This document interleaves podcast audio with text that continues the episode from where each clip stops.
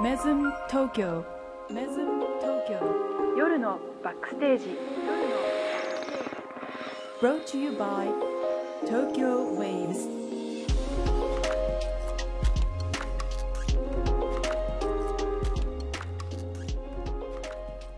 皆さんこんばんは。メズム東京マーケティング部のジェイキン沙織です。この番組は東京竹芝にあるホテルメズム東京の舞台裏バックステージからお送りするホテルバラエティーです。ホテル作りの裏話やメズムで働くタレントたちの生の声いろいろなホテルに泊まってみた感想などメズムを中心にホテルがもっと好きになるコンテンツをお届けいたします。ということで、えー相方のクリエイティブディレクターの小泉さんは今週まで引き続きお休みとなっております、まあ、夏休みということで今回はホテルとエンタメ作品というテーマでお送りしたいなと思いますでね今週はすごい方に来ていただきました早速ご紹介しましょう今週のスペシャルゲストは映画ソムリエの東さゆみさんですよろしくお願いします。よろしくお願いしますありがとうございます。すごい方。なんてご紹介していただいて大変恐縮なんですけども嬉しいです。ありがとうございます、もう私今日楽しみにしてまいりました。もうやっぱりもう本当にメズムさんが大好きなのい、で、や嬉しい。もうねメズムのはい。ラウンジウィスクで過ごす時間は本当にね心にこびりついていた嫌なものが取れていくような、いつも本当にそんなね気持ちにさせていただいてい。つもとっても癒されて自分を解放させていただいているのであの今日もその空間を通って、はい。あの沙織さんに今日会いに来たわけですけどホテルって本当に人生の交差点なのでいろんなドラマが素敵なね。言葉が出ました、本当ですか？ホテルは人生の交差点。そうですよ。暮らしや人生の、ね、いろんな人たちが交わる場所なのではい。たくさんの、ね、ドラマが生まれる映画がこれまでもたくさんあったと思うので、うん。私逆に沙織さんにも話を聞きたいなと思ってるのでそうありますやっぱり映画好きな映画好きな私の視点映画映画ソムリエの視点とやっはいぱりホテルマンとして働かれている、うん。あの沙織さんの視点ねまた違うと思うのでちょっとねあのクロストークできるのめちゃくちゃ楽しみにはい。しております。いやはい。私もそんな映画こう詳しいってわけじゃないんですけれども、うんうんうん。まあ、ホテルに勤めてる人間ならではの視点でちょっとお話できたらい嬉しいでいかもすしれません。はい、よろしくおい願いします。よろしくお願いします。というわけで、えーまずそうですね東さんのおすすめのはい。ホテルが舞台になっている作品一つ挙げていただいてもいいですか、ね、これはちょっと外したくないな、外せないなと思った邦画のはい、三谷幸喜さんうん、が監督、脚本を務めた2005年の映画「ザ・有頂天ホテル」これ見はま、したはい、見ましたか？見ました見ました。あよかった。やっぱりねもう本当に王道なんですけども、うんうんうんちょっと語りたいなと思いまして、はい。これもうオールスターキャストがすごいですよね。役所広司さん松たか子さん佐藤浩市さん香取慎吾さん。はいもうあの脇役がもういないぐらい皆さん出てくる人すべて有名な少ししか出ないところに小田切丈さんが使われていたりですとか、そうそう本贅当に贅沢に、ねあのふんだんに使っている作品なんですけどやっぱり今三谷幸喜さんって今「鎌倉殿のうん。13人」とかの脚本もやられていると思うんですけども、もう三谷さんにとってこれ長編の3作目に当たるんですよね。から結構初期作品「みんなの家」「ラジオの時間」そして「ザ・有頂天ホテル」その後に「マジカワ」ですとかいろいろ続いていくんですけど3作品目でもうここら辺でもうイメージ固めていったなって私としては思っており。これ三作品目だったそうなんですよ。なんなんていうかもう本当に私はこれ私ね確か見た時が見たの20 20歳ぐらいだったんですけども本当に映画館で大爆笑しまして、あの本当にね随所随所に笑いがたくさんある作品だなって思って見てたんですけど簡単にねあらすじを言いますね。はい。あの舞台は大晦日都内の高級ホテル、アバンティっていうところがあります、うんうん。そこで年をまたいだ2時間のリアルタイムのドラマで進行していきます。で物語は、そうそうでした。そうそう物語要は年越しまでの2時間のお話なんですよね、そうですよね。リアあそっか。映画の時間そのものとあそうなんですよそうなんですよ。あっち行ったりこっち行ったりでその、おはい。大晦日、まあ、ホテルに来る人たちにとっても、はい。ホテルの働く人たちにとってもその2時間。というか、まあ、大晦日なのでスペシャルな日ですよね。そうですね。一番忙しい時そうかもしれませ一番んね忙しくて一番お客さんたちにとってもワクワクを感じている時だと思うんですけど、そこで集まってきたのが、まあ、訳ありの宿泊客たち。ああそしてもう一癖も二癖もあねるんですよ。癖がすごいんですよもう。でしかもあのいろいろホテル側もミスをするんですよね。します。新年だから盛り上げたいんでしょうけど例えば一番有名なのは垂れ幕のミスだと思うんですけどこの作品ね覚えてますか？覚えてます。新年のそうですそうです。よく覚えてる。あそうですのそうです。新しい年じゃなくてそう。信じるね。信じる新年年で。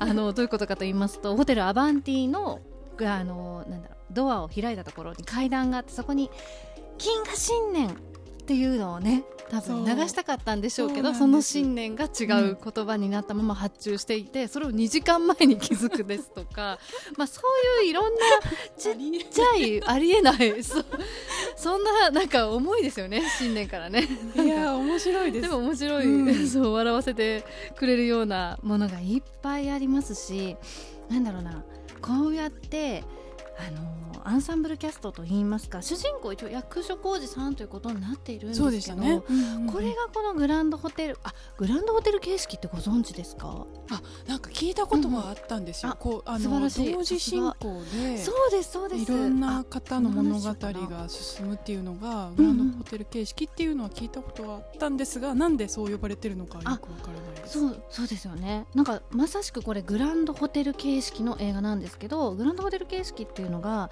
1932年にグランドホテルっていう映画がありましてグレタ・ガルボさんとかが主演された有名な作品でアカデミー作品賞とかも取っているんですけども、はい、この作品で生まれた言葉なんですけど要はあの主人公を誰と決めずにいろんな人たちが、えーいろいろ自分の人生を、まあえー が良くなるように頑張っていて、うんうんそれがいつか交差していくみたいな面白さがあるようななるほど作品、ね。ホテルのような大きい場所にいろんな人たちが集まってそのそれぞれは別につながっていなくても、物語として一つにつながっていって最後なんか面白かったなって見せるような作品のことを言うんですけどか簡単に言うと。あ映画の名前だったんですね。そうなんですよ。グランドホテルっていう。のまは。さしくもう本当に32年の作品ですへね。ー。でこれにだからグランドホテル形式っていうのはもう文化の一つで、うんうん。これはたまたま有頂天ホテルもグランドグランドホテル形式ですけどそれ以外にもラブアクチュアリーとか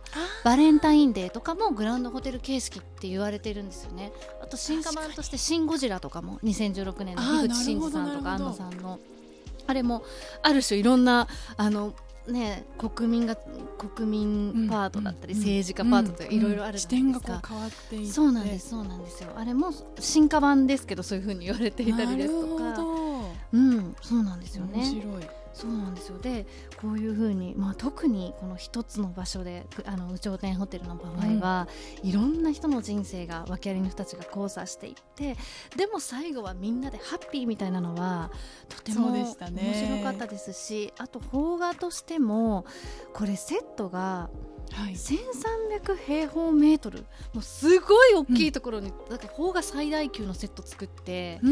やったんですね。あれ全部、ま、あの1階の部分なんですけど1階の部分にセット作ってやったんですけど。ロビーの部分ってことですか？そうですそうですそうです。ん。あそうだあのったんですか？とホテルにはモデルはあるんですけど、はいセットが本当にすごい。だからぐあの有頂天ホテルってセットって調べている方とかも多くって。そうなんですね。まあでもはい。あのホテルのこのまモデルになっているのが横浜のねあの名門ホテルあー。ホテルニューグランドさんっていうのはいはあの知っていたというか調フべて。リンアラモードですよね。フリンアラモード発祥のホテルですよね。そううんうん。1927年開業ということで、うんうんうん。本当に老舗ホテルさんなんですけれどね。そこがモデルになったっていうのだけしてたんですが、じゃあもう実際の撮影はもう大掛かりそうななんですよ。あれを作ったのはすごいなと思いながらその視点でも見ていただけると結うん。構邦画の可能性を広げたなって意味でも、はい、なんか素晴らしいなと評評価できるって言ったら上からになってしまうんですけど、はい、なるほど。好きな作品ですうね。ん。うんうんうんこうん。れあのホテルで働いている従業員の目線でえこの映画を見ると、はいはい。結構もうハラハラ。そうですよね。あの安心感ないですよね。もうもうえどうします？じゃあ新新年があれが届いたら沙織さんはどうするんですか？いやでももうその場で書くしかないですよね。やっぱりそうですよね。飾らないって選択肢はないんですか？ないと思います。だってあれは総支配人がはい絶対やれって言っていたものだったと思うので。え例えばじゃあもう明けましてよろしくお願いしますとかなっていたとしたら飾る予定が飾ります？もう書き直してどうにかするってことですよね。わかんないですけど極端。そういうことですよね。そうですね。もうもうなんとかそこでなんとか。あの火事場の若白からじゃないですけど、うん。うん知恵を絞って、起点を聞かせてやるしかないんだろうなと。この作品の中でもねあの小田切丈さんが扮する、筆行筆行係。うんそうですね。書く人なんですよね。そうなんです。私、うん。筆行係って知らなくって、この作品で知ったぐらい。私もそうです。そうホテルの中の、まあ、宴会場のあの入り口のところにあるあの看板とか、うんうん。あの招待状とか、ええ。まあ、そういったものを全部手書きで書くお仕事。今のホテルあんまりもうないんじゃないかなとそうですよね。思う役職なんですけど、私も初めて知りました。って。いうね、お仕事が出てくる筆を耕すってかか。筆を耕す。ですよね。うん。まあ、そんなお仕事職種が出てくるっていうのも、はいまあ、三谷幸喜監督らしいすごいですよね。なーって思そうっちゃったりですよね。本当でもこれだけのオールスターキャストをこんなに広い空間で一つにまとめる手腕っていうのは素晴らしいものだなと思って 何度見てもあの本当に新年にぴったりですよね。本当あにのゆるっとあの重くならずに。そうですね笑いながら見れるお餅とか焼きながら、ね。今は8月ですけど、うん。新年にまた見たいな見たくなりますね。見たいですね。家族とかはい友達とかとね、わっはっはと笑いながらそうですよね。ね。はい、いやー面白い。見直したくなりました。うん。えー、沙織さんどうですあか？私もいろいろまああるんですけど、うんうん。そうですね、まあ、最近実は見た映画で、はい。すごいこう心にギュッてきたのがはい。ドイツ映画ではい。5%のあ。奇跡。ご覧になりました？見てますね。これすごく好きな映画でした。あーあの私ね公開当時見なかった見見なかったというか、ええええええ。うん、最近知ったんですか？最近いや知ってたんですけど、うんうんうんうん。ドイツ映画っていうのであんまりこう興味なかったっていうのがあってそうなんですか？ドイツ映画いいもの多いですよ。あのグランドブダペストホテルとかもアメリカ。ドイツ合作映画だったありそうですよねすごくおしゃれなジャンプの映画努力友情勝利みたいなうん作品ですよね、うん5%の奇跡、本当にあのまさにハッピーエンドでね、ええ作品の紹介を少しさせていただくと視力の95%を失ってしまった男の子が主人公ででそんな状態から5つ星ホテルで働きたいっていう夢のために、大芝居を打つんですね。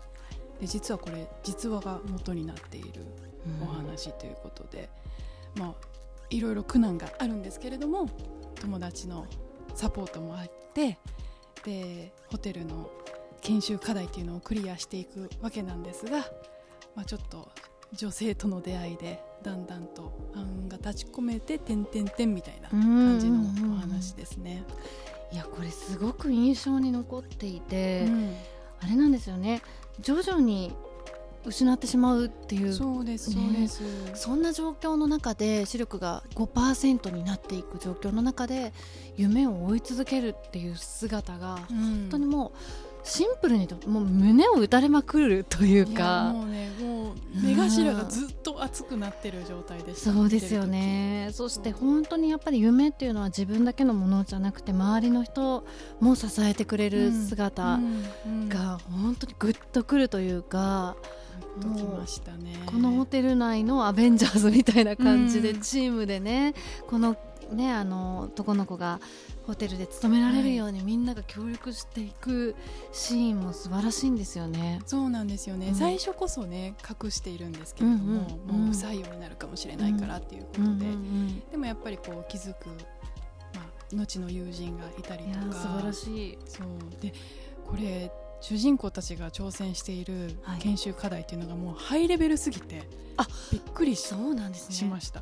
もう目が見えててもめちゃくちゃ難しいと思うんですよ。私あれホテルの方皆さんやるのかと思っいてやーまあホテルによると思うんですけど。テーブルセッティングですとかそうです。いったものですよテね。ーブルセッティングから、まあ、サービスもそうですし、ハウスキーピングも学びますよね。うん。でキッチンでのお料理もやるわけですよ。はい。実際に包丁を持って。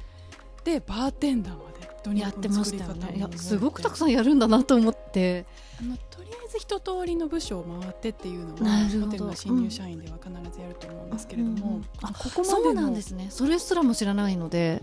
いやそうだと思います。あのホテルにねもちろんよると思うんですけれども、うんうんうんでも料理までこう包丁を持って研修の段階でお客様に提供してっていう、これは目が見えててもうんうんうんうん。絶対難しいでしょっていうのをすごい。それ沙織さん視点ですね。そうです。学びがある見えいない状態で、うんうんもうハラハラもうずっとハラハラハラハラしていてさっきの有頂天ホテルとはまた違ったハラハラ。しかも実話でですからね。そうなんですよね。もう本当にこのサリーのひたむきさというか前向きさ、努力する姿に心打たれるんですけども、わかります。でもねちょっと私思ったのが、うん。あのやっぱりホテルマン的な目線で見てしまうので、うん途中であの最後の方ですかね。うんお客様の結婚式うんのうんうん。シーンでケーキにバンってぶつかってしまったりとかちょっとまあ台無しになってしまうシーンあるじゃないですか、うんうんうんうんあれがちょっともう胸が苦しすぎて。なるほど。やっぱりお客様の立場にもなって見てしまうので。そうですよね。なるほどそうか。そうなんです。そのために準備してきた他のホテルマンたちのことも考えると、うんうんうんやっぱりちょっとサリー君なんだろう。まああなたの努力とか目指してることとか、うん。そのひたむきさとかねそういうのは大事だけど、うんみんなでこうカバーし合うサポートし合うっていうのも一つそうですね。大事なんだよ、もっと周りを信じて頼ってもいいんだよみたいな気持ちで見てま確かに。人を頼っていいことも教えてくれる作品うん。ですよね。そうなんですよね、でまあドイツ語での作品なので、うんまあ、見ていてもう一つ思ったのがもしかしたらドイツでうホテル就職したいなみたいに思ってる方がいたらこれ勉強になるんじゃないかな疑似体験映画ですよね、はい。本当に。確かに今のお話聞くとよりちょっとあのあの見学してる感じの視点でも見て、研修受けてる感じ。そうですね。のこう覗き見というか裏側が見れるような作品かなと。なるほど。なんかこのサリー君が私印象に残ってるのがその成人君子じゃない主人公なんですよね、かもちろん夢を追う追い続けるし困難なところでも頑張り続けるけどもいろいろねあの悪いこともしそうになってしまったり、うん。そこもすごく印象的だったのでなんか本当に人間らしいあのそうですね。あの人の姿を見れる映画だなと思って、そこがまた逆に説教臭くなってないなってあの成人じゃなさすぎて、なさすぎてって言ったらじゃないですけど。人間臭さもしっかりありましたもんねあるんですよサリーこの君なのでちょっとあの共感できる人多いんじゃないかなって思いまそうですすね。ねうん。でこちらの映画実は、まあ、あの実在するホテルが舞台になっているということでいや行ってみたいな。はい。ミュンヘンの中心地おしゃれなあのエリアショッピングエリアに位置している名門ホテルバイエリッシャーホフというホテルだそうですね。こちら歴史がすごくて1841年当時のバイエルン王とルートヴィヒ一世が来賓をもてなすために建てたといううん。非常に歴史本あるホテル。そうですね。1841年。すごいな。そうなんですよね。こういう歴史あるホテルを知るきっかけにもなる作品かなと、いやー行ってみたいですね。はいはい行ってみたいありがとうございます。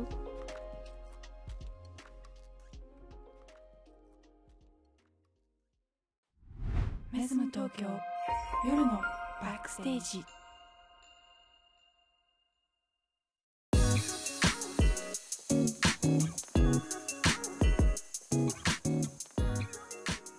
他に東さんありますか？私は私はもう本当にど定番なんですけどはい。もう夏だからいいですか？シャイニング。シャイニング。はね私はもうほんもうね正直絶対外せないなと思っていて。いやシャイニングきシャイニングはもうやっぱりはい。ぶ、文化として映画のカルチャーをちょっと変えた作品ぐらいの勢いで、まあホテルが舞台なので、うん。ちょっとお話ししたいんですけどまあもうスタスティーブン・キングの小説をスタンリー・キューブリック、まあ、映画の神様が映画化した名作ホラーで、そうですね。1980年に公開されたものです。うん。であらすじ言いますと冬の間は豪雪で、えー閉鎖されるホテルオーバールックホテルの管理人うん。を、あのやることになった、まあ、冬の間はねはい。そこで小説でも書こうと思ってたんですよね、うんうんうん小説家志望のジャックは妻と子供と、まあ、この子供が息子さんなんですけど心霊能力があるんですけど、うん。それをまあシャイニングっていう能力なんですけど、うんうんうんそれと一緒に3人でホテルにやってきて要は冬の間だけ管理人をすることになりますうん。でそのホテルではかつて精神に異常をきたした管理人が家族を惨殺するという事件が起きており当初は何も気にしていなかったジャックも次第に邪悪な意志に飲み込まれていくというお話なんですけども、いやもうねちょっと見たことありますか？あります。怖いですよね。怖かった。あもう何が怖いってこのジャック・ニコルソンが最初から怖い。っていう最初から？そうだからスティーブン・キングはキャスティングのタイミングでスタンリーブ、スタンリー・キューブリックと揉めたらしいんですよ。なんでかというとあちなみにスティーブン・キングってあのめちゃくちゃこの作品の批判してるの知ってます？シャイニング批判してるんですよ。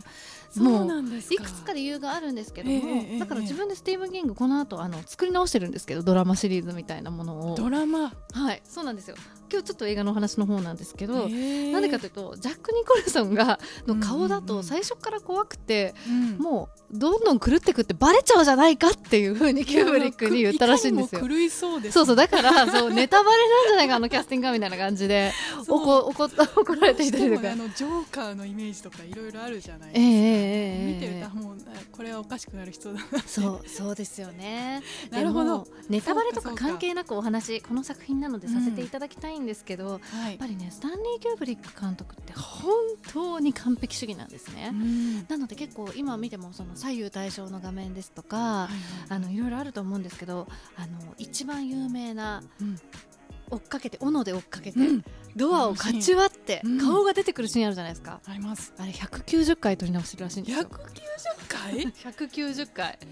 えくじゃあ、ま、190枚あれをあドアを壊したってことドですか？アをドアはわか 顔突っ込んだところからかもしれないですけどドアなるほど190用意してないかもしれないです。まあわかんないです。ちょっとごめんなさい。ちゃんとお 調べないですけど。すごい、ですとか、うん。もう本当に仕事ぶりが 凄まじくてあのこダニーっていう息子シャイニングって能力を持ってる息子にはえええ息子さんを演じた子にはホラー映画って分からせないように撮影をしたりですとあか。あ、なるほど。逆にあのその方が、うんリアルな演技が。そうそうそう出るんじゃないかということでやったりですとかいろんなもう伝説を作っていると思うんですけどやっぱり「シャイニング」ってうん。本当にその映画として伝説なのはもういろんな要素で例えばオーバールックホテルの床の柄とかって、はい、あのパッとイメージつきます？床の柄。ちょっと覚えてなかったりします？多分ね見たら一瞬で記憶が舞い戻る感じだと思うんですけど、はい、オーバールックホテル、えーフロアグッズとかやるとびっくりするぐらい売ってます。キーホルダーになってたりとかクえーッションになってたりですとか,、あとあ定番の双子ちゃん。シャイニングの双子ちゃん、うん。あの水色とうん白のメイド服みたいなの着た双子ちゃん。これももうびっくりするぐらいグッズになってます。ちなみに私は靴と昨年バンズとコラボしてシューズ出してたんですけどえその双子ちゃんあそう双子ちゃんで両方の片足片足みたいな感じで。怖い怖い。そうそうそうそう。そう本当にね。でこれで私今よく着ている洋服シャイニングの今日着てくればよかったんですけどお洋服はザラとコラボで2年前のものですしもうそうやって1942年前の映画ですよね。それでも今でも定期で定期っていうのポイントだと思うんですけど、まあ、カルチャーとしてファッションになったりですとかいろんなグッズになったりですとか、特に双子ちゃんがグッズは多いのかな。本当にいろんなところに影響を与えて映画のこれもさこれも明らかに映画の可能性ですとか、ええ。広げたなって思うう、ん。でなるほど。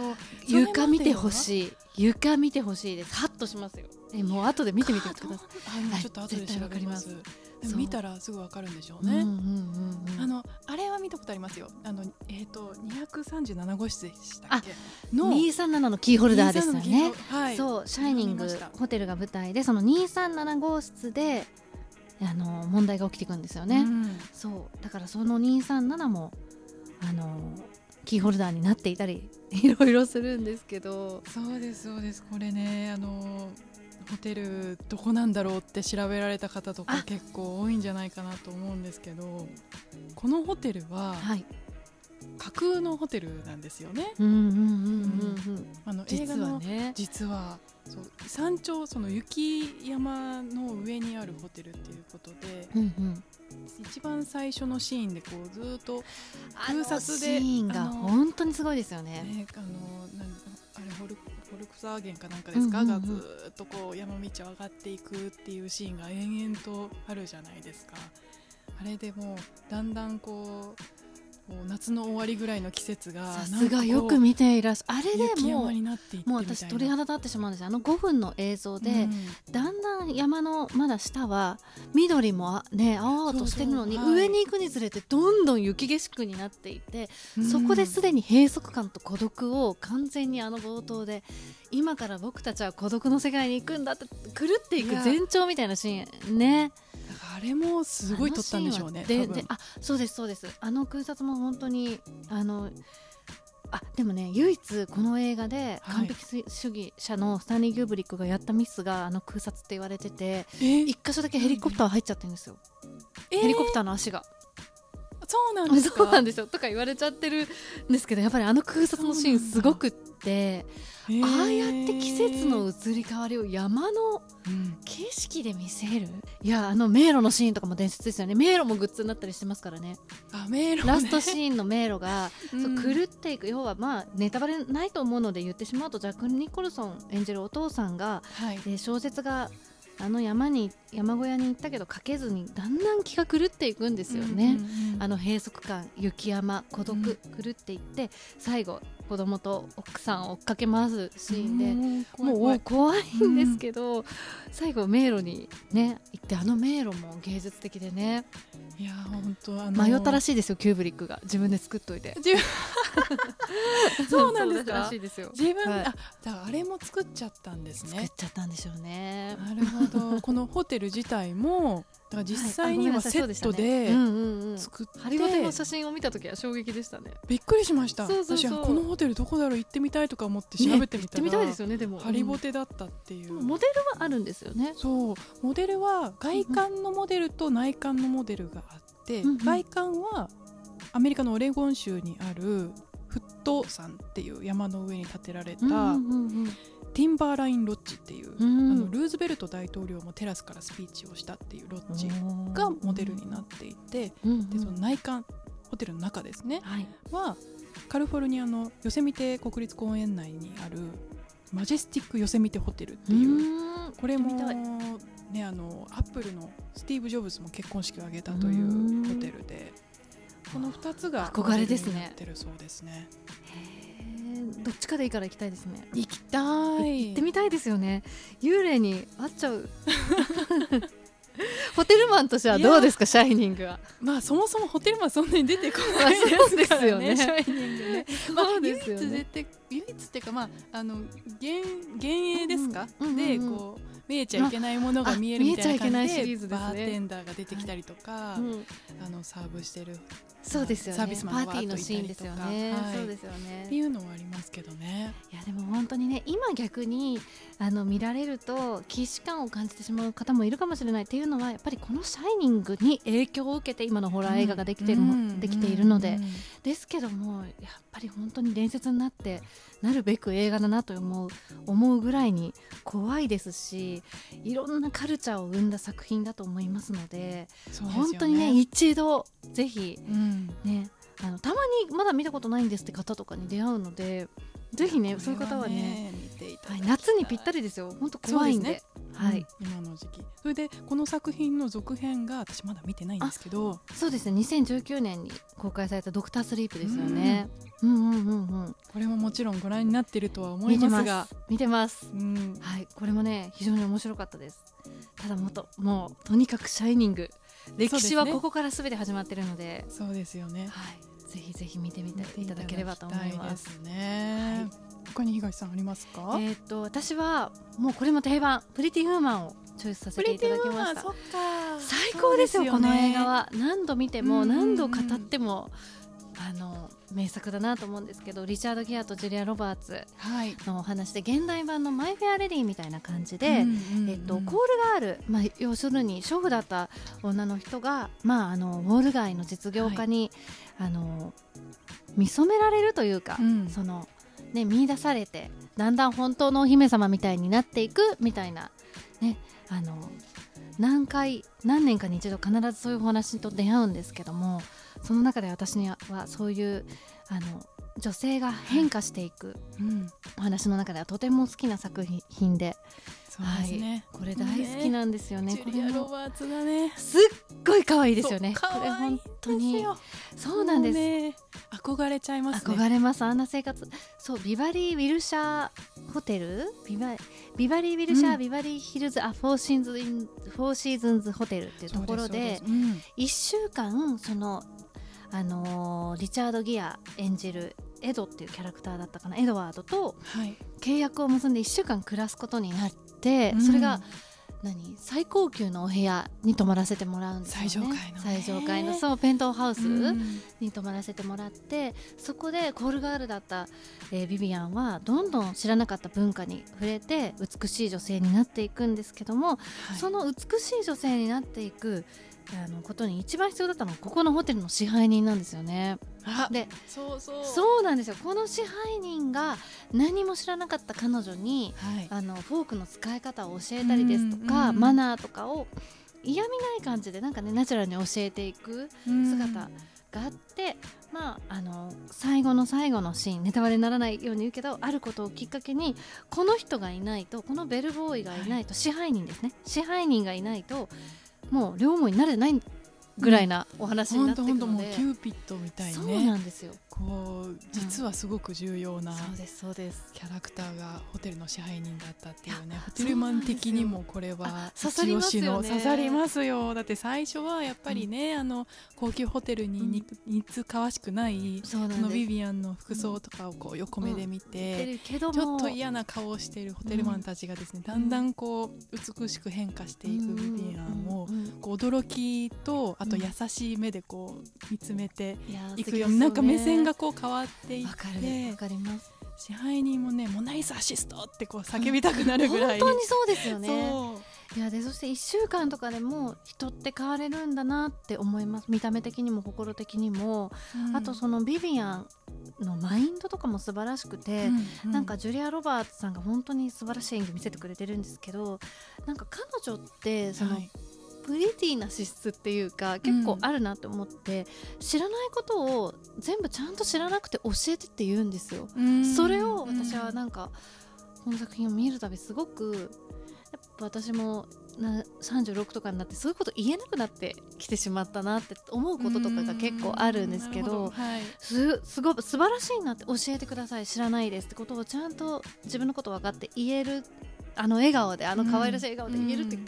素敵だななんて思って、そう学ぶ姿勢がねあそうなんですよ。あるんですようね、ん、そこに結構グッとくるというか、うん愛される資質ってこういうところだなと思って、うん、あのそういうこともヒントになったりして。そうだんだんねエドワードが最初はちょっとまあ面白がってそうなんです契約結んだかもしれないんですけれども、惹かれていくんですよねどんどんそんな。あのビビアンの純朴さとか。そうなんですよね。ところいやなんだかこの映画見ると本当にキュンとするしグッとくるし、ね、私もあの映画見た時はホテルで働きたいなってすごく思いました。あのそうですか。支配人さんに憧れて。あー、はい。そうなんああいうさっきほど言っていたナイスアシストみたいなの出せ出せる人って素敵だなって思ってやっぱり人をよく見てるからああいうことができると思いますそうかっしこいいんですよね。さりげなくいいんですよ感じがね、もなんか最後のお父さんみたいな誇らしい、顔になってたのが印象的でしたね。わかります。いいですよね、こちらのうん。ビバリー・ウィルシャーホテルさはいんなんですけど、この作品にちなんだね超豪華な宿泊プランを発表して結構何年前ですかねあの話題になってたんですよね。それ聞いたことあるかもすごい高いんですよね、めちゃくちゃ高いんですよ、うん。だからなんか一番上はもう1000万円以上えするー、ような。1000万ですか？3種類ぐらいプランが用意されていて、でプリティウーマンプランってことですよね。そうですそうです。まさにプリティウーマンを体験できるプランみたいな感じで一泊といろんなこうアクティビティみたいなのがついてるんですけど、もう映画の世界さながらにお洋服代とかも全部含まれていたりとか。夢ですね。そうコンシュルジュ付きでショッピング楽しめたりとか。えビビアンになれる機会があったんですね。そうですそうです。ねロマンティックなディアディナーもスパ体験もできるしっていうような。いいですよねそういう憧れです世界観に浸れるプランってね。かなり憧れますね。やっぱり本当にいい映画であのホテルが舞台になってるとちゃんと文化になって根付くんですね、うんうんうん素晴らしいことですよね。そうなんですよね。うん。いやこんなプラン作りたいな。いやー ねえでもあのまずはメズムさんもあの、はい。劇団四季さんといろんなことをコラボレーションしたりですとかはい。本当にその作品の世界をに奥行きを持たせるという意味では同じことをやってくださってると思いますけどね。あ嬉しいお言葉、んんん。そうですね。もう作品の中だけじゃなくてそこから飛び出して。ね、うん。それすごく大事じゃないですか。体験にして落とし込むことで、やっぱり記憶が豊か鮮明になって人生が豊かになると私は思ってますので、はい。い、や素敵ですね。いやでも行きたいな、うん。ビバリーヒルズうん。ちょっといつか。行かせてください。ねなんかもうホテル舞台じゃなくってちょこっと出るとかだったらもういくらでももういっぱいありますよね。たくさんそう。ありますよねなのでちょっとこれまたまたやりたいなって思いながら。もう絞れないですよね。いい作品がありすぎて。あの改めてホテルっていうのは冒頭でも言っていただいた通りいろいろな人がこう交差するうん。場所でやっぱドラマが生まれる舞台なんだなって。て文化が生まれて、うん。ね。しかも関わりあ何？直接関わってなくてもなんかあの影響を与え合ってる空間っていうところが面白いですよね。確かに。いうん、やホテルって面白いなとこう 今回のあの映画の紹介を通して改めて思いました。はいじゃあ東さん今日はあのたくさんお話ししていただいて映画のご紹介していただいてどうもありがとうございました。はい、ありがとうございました。はい映画ソムリエの東さゆみさんでした。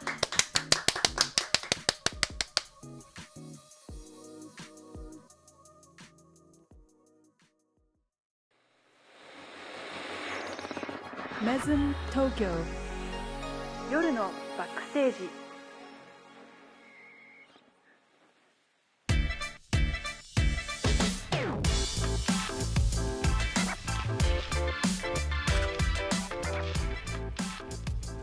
今週のピックアップアーティスト。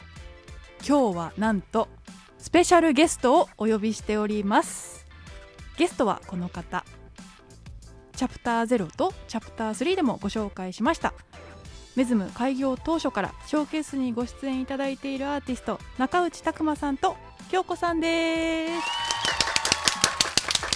はい、よろしくお願いします。こんにちはよろしくお願いいたしますまあ、あの今日はですね 結構私の無理なお願いを聞いていただいたような 形でご出演いただいておりますが改めまして、はい。中内さん京子さん、い。自己紹介の方お願いしてもよろしいでしょうか？はい、はい、じゃあまず僕から紹介、自分で自己紹介をしていきたいと思います。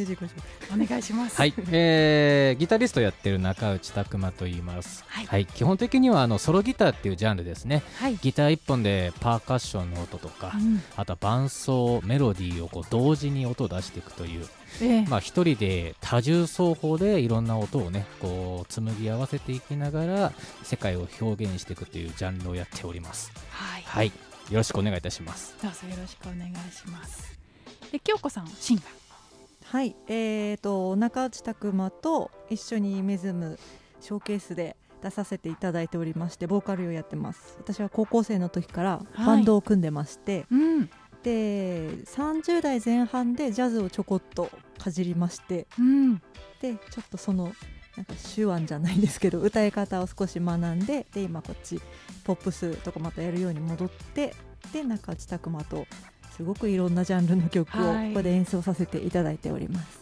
ありがとうございます。はい、あの本当にジャンルは様々ではい、ね、じゃあのジャズポップスっていうお話がありましたけれども幅広くカバーしてらっしゃるなという印象がいつもあるんですが。ありがとうございます。はい、ね、中内さん京子さんといえばもう開業当初からそうです出ね。ていただいていて。本当に当初ですね。本当に あのーまあ全然前回ぐらいですか？私たちの営業の里村こちらの番組も出させていただきましたけれども、はい、まあ彼がねあのきっかけとなってそうですね。こ。のメズムショーケースにご出演いただいたと思うんですが、はい。最初はどう思われましたか？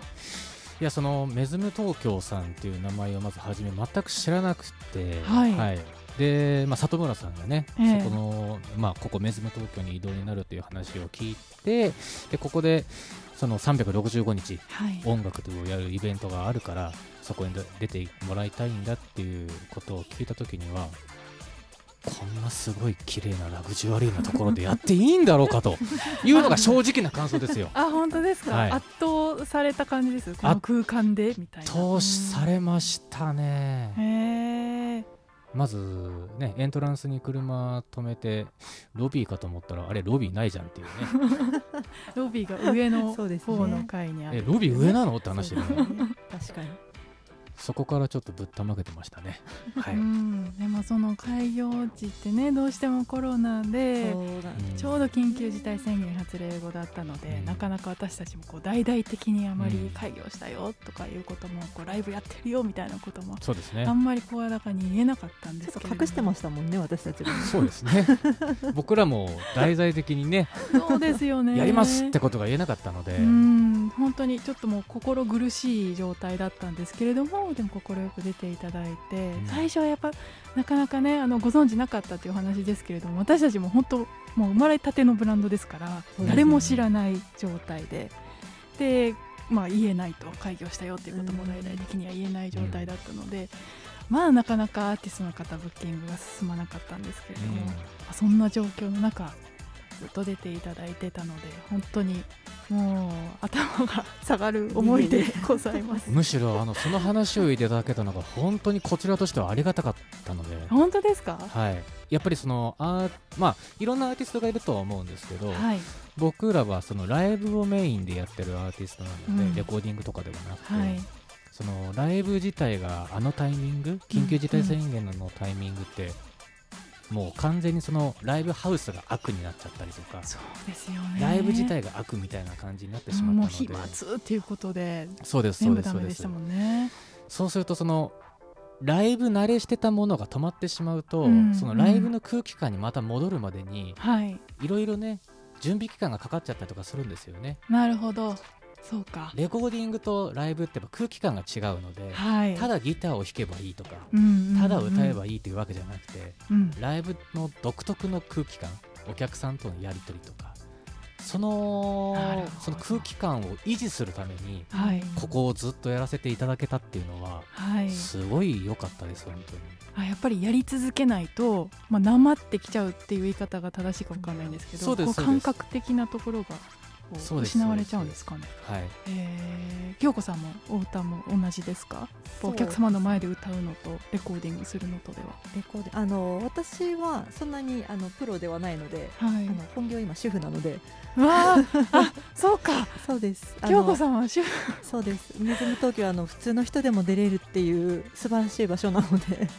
あでも本当プロの方かなってずっと思ってました。いえいえあのちょっと動画を作らせてもらったりはしてでレコーディングそういう意味ではあるんですけどはい、でも、まあ、友達が開いてるイベントにライブで出させてもらうとかっていうことはあったんですけどそれしかもやっぱりなかったので、うーんあの気持ち自分のモチベーションを保つとかはい。そういった面に関してはかなりやっぱりその頃週1でやらせてもらったり下手したら週3とかで来てましたもんね。そうですね。開業当初はすごかったですね。そうですね。もう中内さんと京子さんに頼りまくってましたね。週5がありましたね。あ最初そう。毎日やんっていう。いやでも本当でしたそうでした。中内さんのギターねもう癒されるんですよありがとうございそます。の時って本当にあのメズムええ。のあのタレントさん、はい。スタッフさんの方がお客様としてうん。聞いてくださって、それでライブがやってる感じになれたっていう、ね、そうですね。感触ですよねあれは。まあ、私たちも純粋に普通に楽しくって、まあ、仕事終わりとかね こうちょっと飲みながら 聞かせてもらったりとかいうのもねありましたし、うんそうですね。いやいやそんな中内さんと京子さんなんですけども、はい。今日は曲もご紹介いただけるんですよね？はい。はい。はい、ちょっとぜひ聴いてみたいなと思うんですけど。じゃあせっかくなのでギター持ってきてますのでお！生ギターで一曲やった！はい嬉しい！生ギターです皆さん、では早速準備していただきましょう。はい。それでは、えー新しいアルバム「ランプライト」から一曲お届けしたいと思います。ハートビートを聴いてください。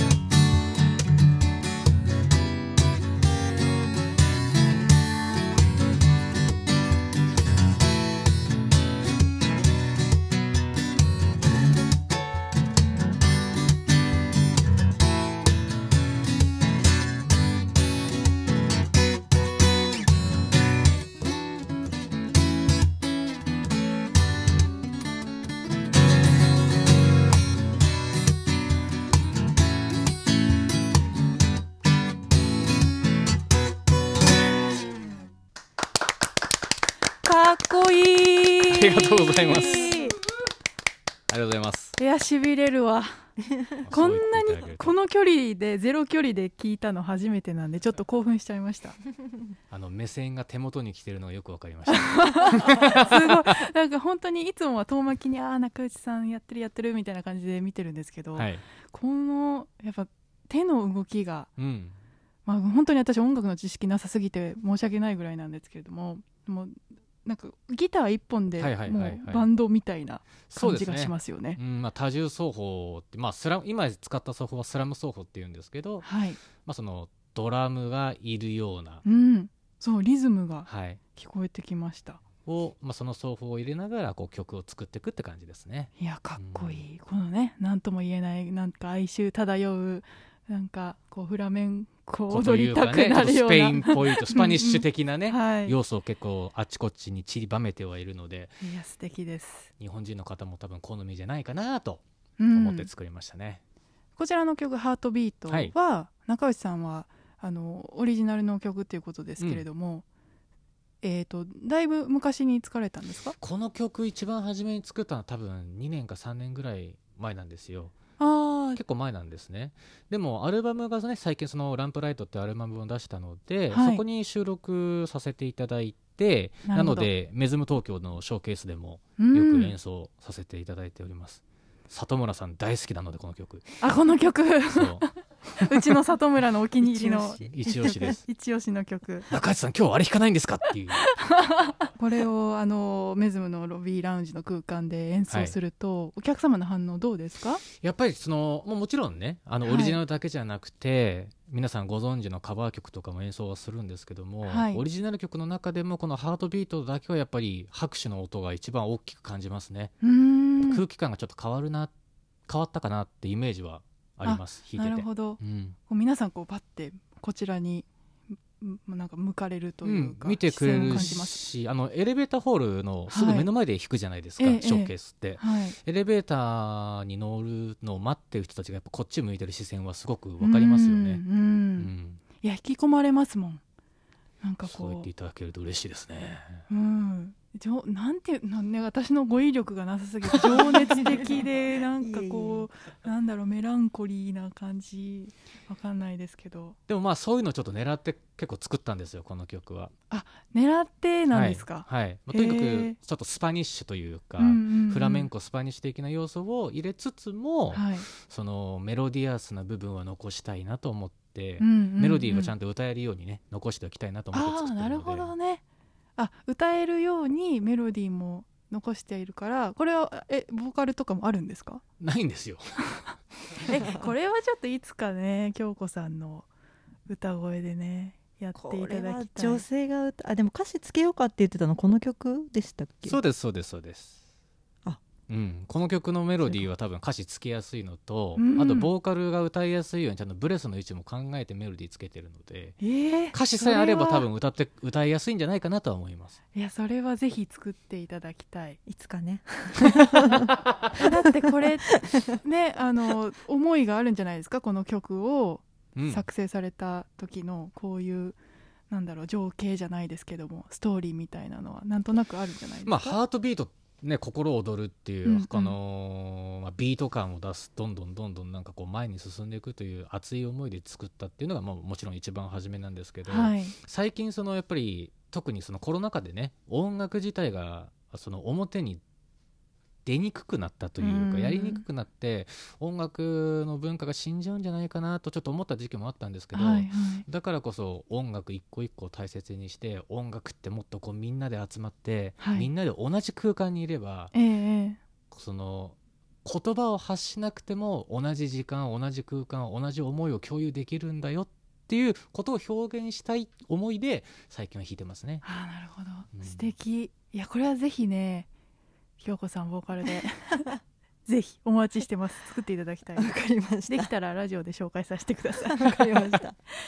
でそんな京子さんの歌声も私ちょっとはい。ご紹介したことないので、この夜のバックステージで、あそうですね。はい。ぜひ紹介させていただいてもよろしいでしょうか。今回あのオファーさせていただいたのが結構ギリギリで 本当に申し訳なかったんですけれども、はい。私も厚かましくちょっとリクエストしてしまってホテルがはこうテーマというか、いはい。ストーリーにこう入ってくるようなはい。曲がいいですってお願いさせていただいたんですけどはい。どんな曲になりましたでしょうか？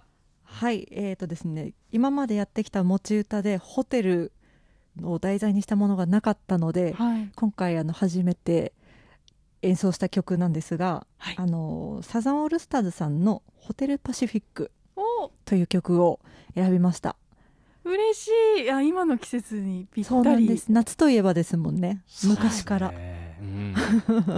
夏っぽい情熱の曲ですからね。そうですね。そうですね。今日は情熱尽くしですね、うん。情熱的な回ですね。はい、ではサザンオールスターズさんの「ホテルパシフィック」はい。中内さんと京子さんのバージョンでお送りいたします、「夏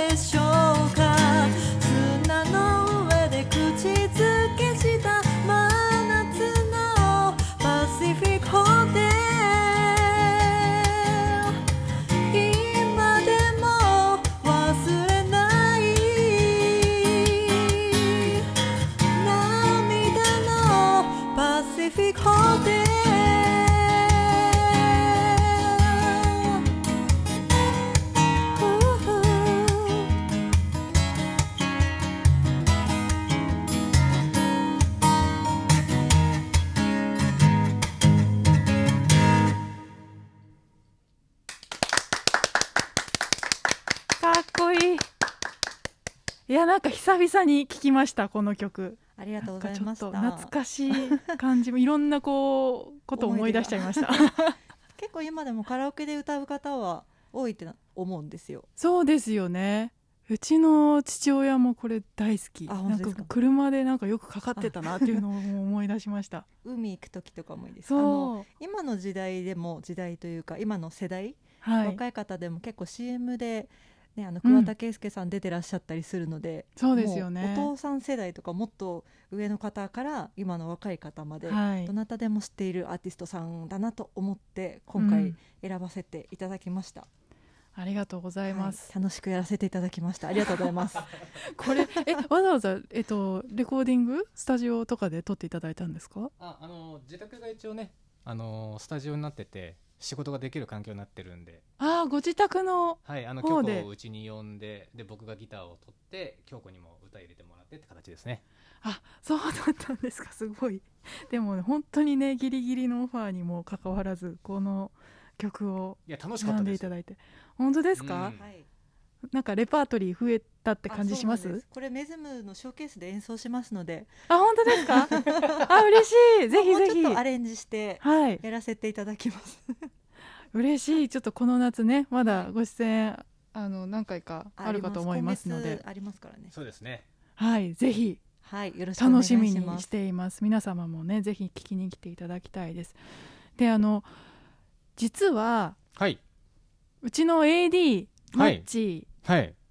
も、あのタレントナイトっていうことで懐かしいお名前ですね。以前出させていただいた時の懐かしいですね。そうギター担当いただいたのが中内さんでそうですしたよそうです。ねはい。ねねマッチ。マッチちょっと来て。こんばんは。何中井さんお久しぶりです。お久しぶりです。ご無沙汰してます。ご無沙汰してます。もう半年以上経っちゃいましたね。そうですね。前回やったのが2021年でしたね。21年の11月去ですね。年か。そうなんです。あそっか。えもうそんな前？めちゃめちゃ前になりますね。そんな前な感じしないんですけどね。してないですね。ね。中内さんずっと来ていただいてるんで、あそれからしたらなんかこうずっと見てる感じはあるんで、そうそうそうそうそうただ意外に経ってましたね。ううん。あの時は何を歌ったんだったっけ？あの時は、えー徳永英明さんのレイニーブルーうん。と、渋いえっ、と、オリビアを聞きながらオリビアのアン聞きながらリさんのねアンリさんのはいはい。歌わせていただいて、うん。えーまあ、緊張しましたけどさっきあ中内さんおっしゃってたように、はい。ボーカルが歌いやすいようにはい。ギターを、あの弾き上げていただけるんですよ、うんうんうん。なのでボーカルとしてはすごい歌いやすい。よかったですよ。もちろん京子さんも同じように思われてるんじゃないかなって思うんですけども、ね。はい。最高でしたね。最高の時間でしたまたやりましょうよ。やりましょう、ぜひうん。ぜひ。ね。やってほしい。じゃあ年内。年内に。やりましょうか。タレントとあの こちらのコラボということで。コラボレーション。ぜひまたやりましょう。第2弾もしやらせていただければ、ぜひぜひ。ありがたいです、はい。ということで2曲ね今日ははご紹介させていただきましたが、えっ、と何かお知らせとかありますか？中井さん京子さんえっと僕の方中内拓磨の方は、はい。え実はラジオもやってましてお。はいあのスカイウェブ FM っていう、まあ、コミュニティ FM なんですけど毎週土曜日夜10時から。はい。はい、あの別の女性ボーカルにはなるんですが友よというボーカルがいるんですけども、うん。その方と僕でやってる番組が一つ。はい。あと毎月日曜日第2日曜日と第4日曜日ですね、はいはいはい。の朝10時から中内拓磨のアコギカフェという番組がありましてこれはもう僕が好き勝手やらせていただいてる番組で。好き勝手やってるんですね。はい、あの僕のルーツのアーティスト紹介したりとか。へー。あーそれ聞きたい。もちろんあのソロギターの生演奏もやったりとか。なるほどなるほど。あと僕あのコーヒーが大好きなので。コーヒー大好き。はい、あ今月のおすすめのコーヒーとかもあの勝手に僕が選んで紹介してます。だからカフェなんですね。そうです。コーヒーはえ入れたりするのもあもうあの毎朝必ずドリップしてるので、あら素敵。はい、大好きです。いいですね。いやぜひぜひスカイウェーブ FM 土曜日10時からの「友よ」と、えー中内拓磨の「せさらぎナイトミュージック」そうですね。と第2第4日曜日の10時から朝10時からですね、えー中内拓磨のアコギカフェぜひお聞きください。はい、はい、ということで、えー中内さんと京子さんでお送りしましたが次のメズムショーケースのご出演が、はい、えー8月25日の木曜日ですね。はいメズム東京公式ウェブサイトショーケースのページにアーティストの皆さんの情報を載せておりますのでぜひご来館の前にチェックしてみてください。ということで中井さん京子さん今日はどうもありがとうございました。ありがとうございました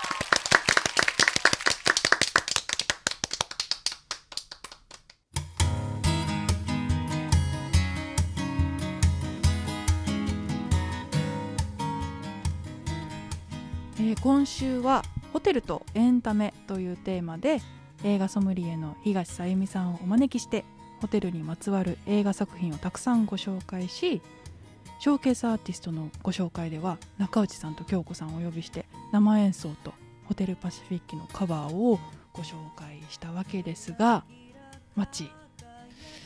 うんマッチです。あれ？マッチ普通に出てんじゃんね。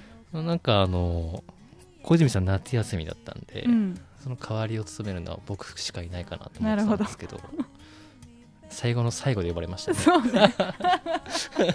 ごめん。ちょっと私もできるだけ使いたくなかったんだけどさマッチのこと。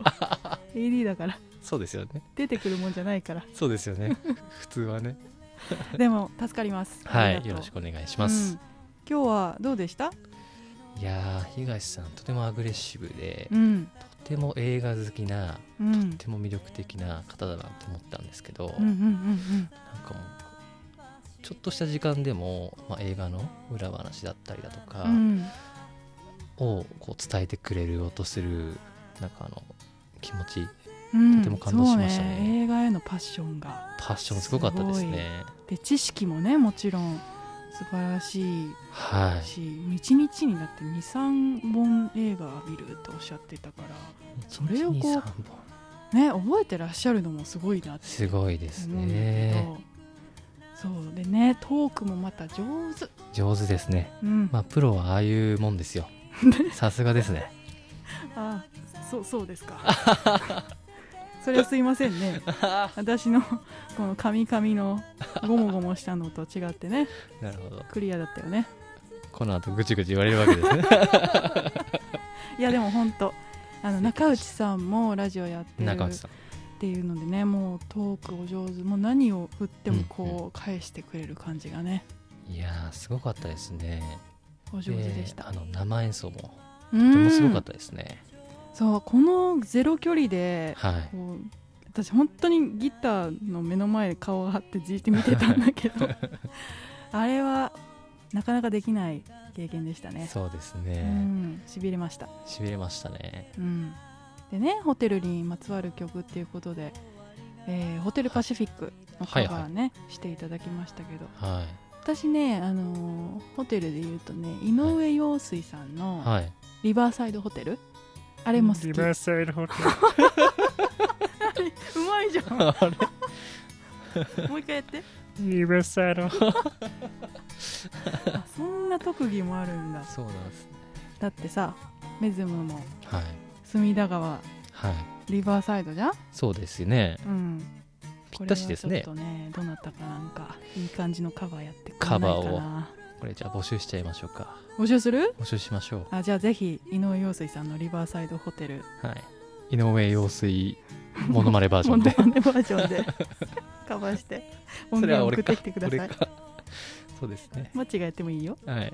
考えておきます。うん、で話がいあっち行ったりこっち行ったりするけど映画？好映画。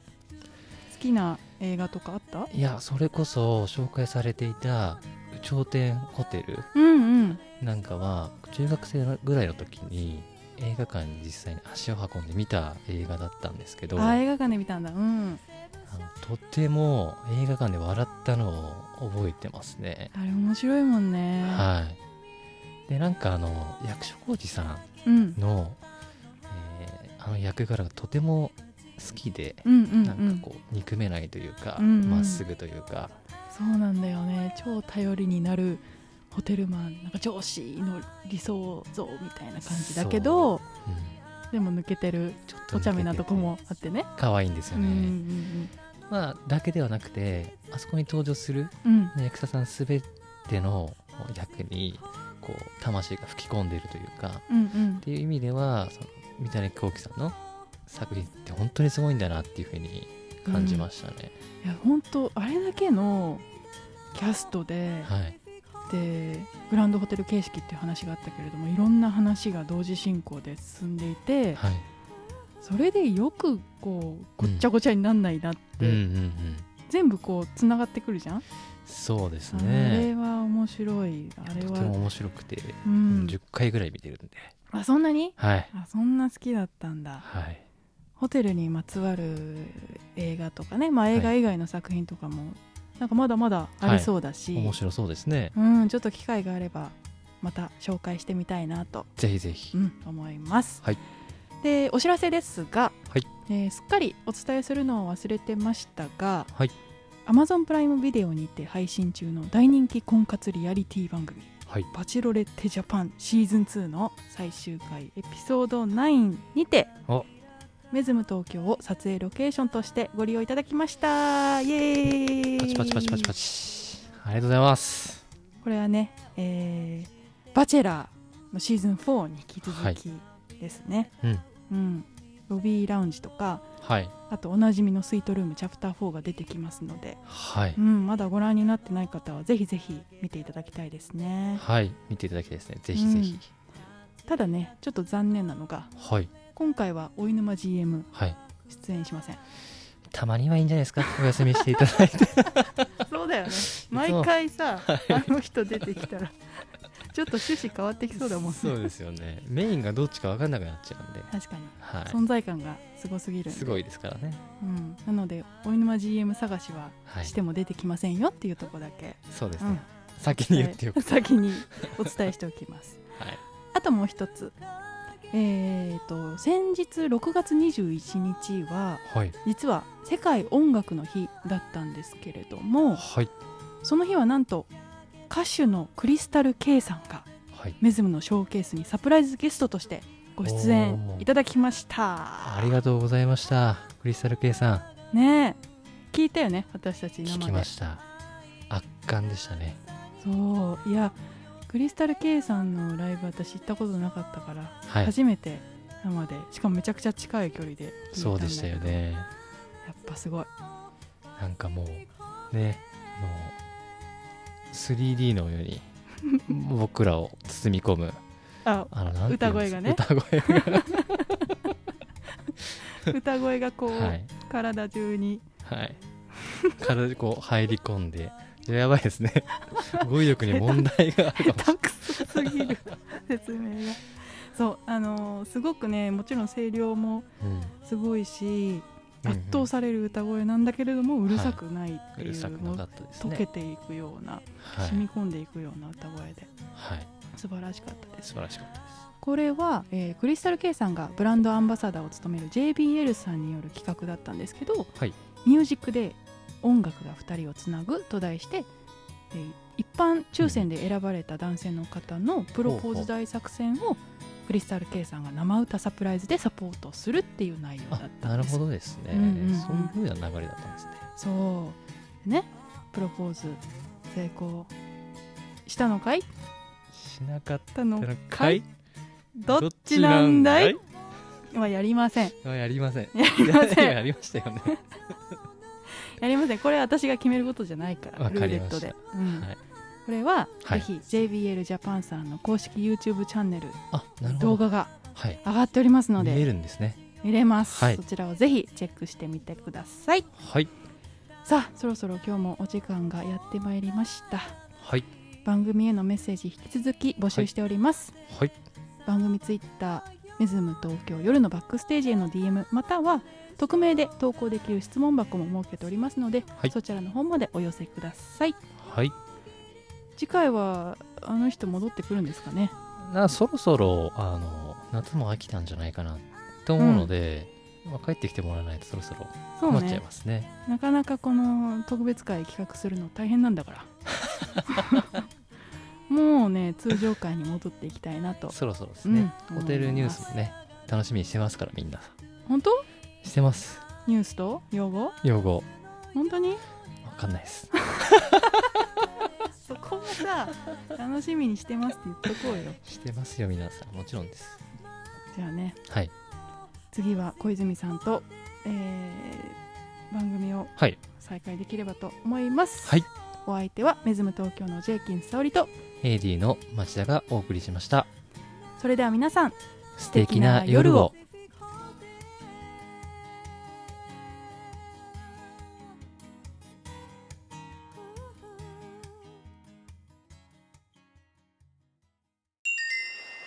メズム東京メズム東京夜のバックステージ。夜のバックステージ。Brought to you by Tokyo Waves.